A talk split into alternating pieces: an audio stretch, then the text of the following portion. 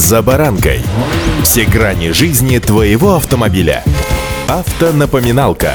Комментарии экспертов. Советы по обслуживанию автомобилей в программе «За баранкой».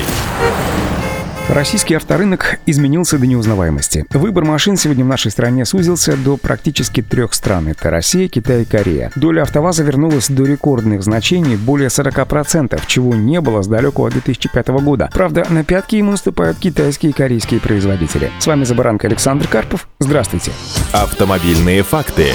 АвтоВАЗ по итогам ноября реализовал на российском рынке 21 726 автомобилей марки «Лада», что стало лучшим результатом с начала нынешнего года, пишет Автостат. По сравнению с октябрем рост составил 13,5%, а вот относительно ноября прошлого года зафиксировано падение почти на 18%. По итогам 11 месяцев нынешнего года российские дилеры «Лада» реализовали 164 636 автомобилей, что на 49% ниже показателей за аналогичный период прошлого года. Бестселлером «АвтоВАЗа» в ноябре стала «Лада Гранта», чья реализация выросла к прошлому году на 80% и составила 130 тысяч проданных автомобилей. Второе место в объеме продаж занимает внедорожник Lada Niva Travel с показателем в 3676 автомобилей или 64,5% в плюсе. Внедорожник Lada Niva Legend выбрали 3222 покупателя, почти в два с половиной раза больше, чем годом ранее. И это лучший результат для моделей в нынешнем году. Как отмечают на АвтоВАЗе, рост продаж в последние три месяца свидетельствует о высокой эффективности государственных программ льготного автокредитования, введенных Минпром Минпромторгом и принятых мер по возвращению в модельный ряд бестселлеров «Лада» и самого востребованного оснащения — это кондиционера, обогрева сидений, ветрового стекла, подушек безопасности, мультимедиа и так далее.